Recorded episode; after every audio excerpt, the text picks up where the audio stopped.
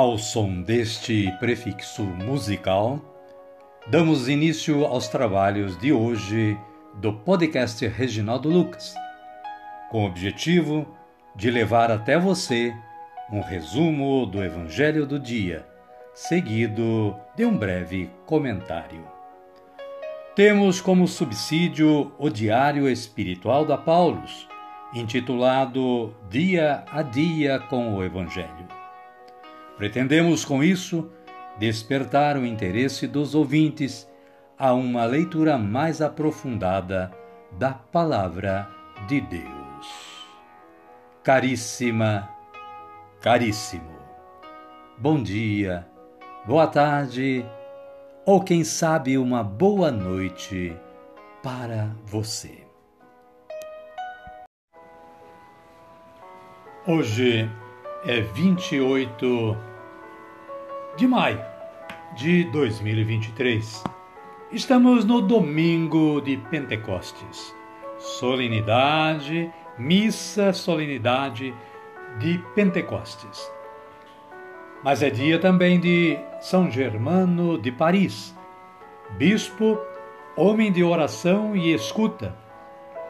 Nascer e prosseguir vivendo não foram tarefas fáceis para Germano ele veio ao mundo na cidade de Autun, na França, no ano de 496.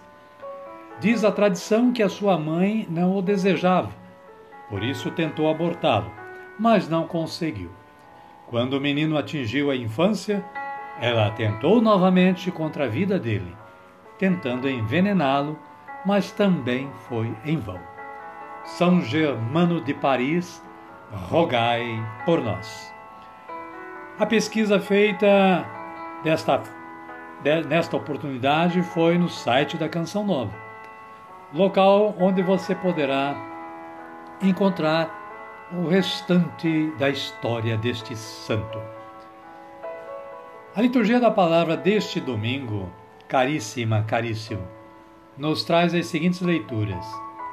Atos dos Apóstolos, capítulo 1, versículo 1 a 11 a vinda do Espírito Santo. O versículo 3 diz o seguinte: Então apareceram línguas como de fogo que se repartiram e pousaram sobre cada um deles. O salmo responsorial é de número 103 ao 104, nos versículos 1 a B, 24 a C, 29 BC a 30, 31 e 34. A antífona é esta: Enviai o vosso Espírito, Senhor, e da terra toda face renovai. A segunda leitura é retirada da carta de, da primeira carta de São Paulo aos Coríntios, capítulo, 4, capítulo 12, versículos 3b a 7 e versículos 12 e 13. Carismas ou dons do Espírito Santo. O versículo 4 diz o seguinte: Há diversidade de dons, mas um mesmo é o Espírito.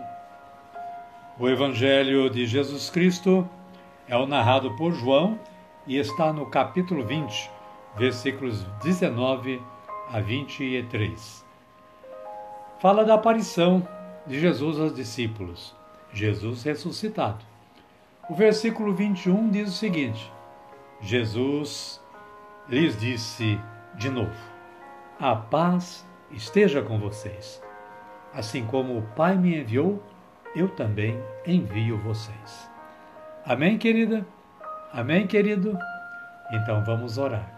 Vamos dizer assim: Vinde, Espírito Santo, e enchei os corações dos vossos fiéis, e acendei neles o fogo do vosso amor. Enviai o vosso Espírito, e tudo será criado, e renovareis a face da terra. Oremos. Ó Deus, que instruístes os corações dos vossos fiéis com a luz do Espírito Santo, fazei que apreciemos retamente todas as coisas, segundo o mesmo Espírito, e gozemos sempre da sua consolação. Por Cristo Senhor nosso.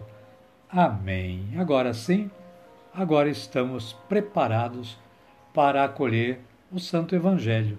Mas antes vamos ouvir este cântico de aclamação.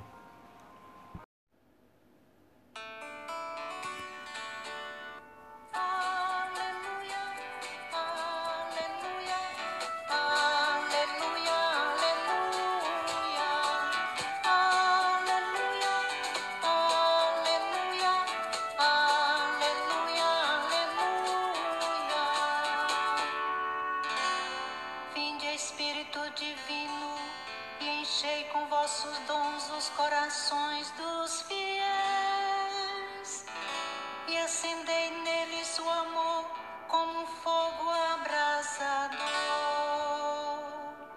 Aleluia, aleluia, aleluia, aleluia. O Senhor esteja conosco, Ele está no meio de nós. Evangelho de Jesus Cristo, narrado por João. Glória a vós, Senhor. Aleluia, aleluia. Ao anoitecer daquele dia, que era o primeiro da semana, estando trancadas as portas do lugar onde estavam os discípulos, com medo dos judeus, chegou Jesus. Colocou-se no meio deles e disse: a paz esteja com vocês. Dizendo isso, mostrou-lhes as mãos e o lado. Então os discípulos ficaram contentes porque viram o Senhor.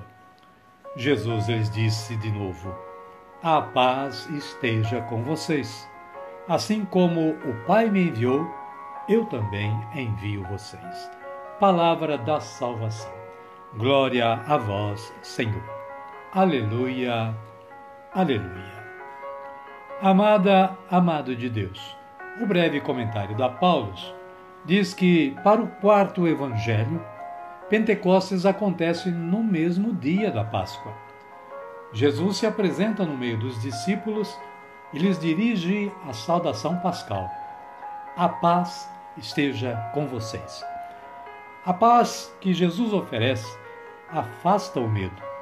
Com efeito, os discípulos ficaram contentes, porque viram o Senhor.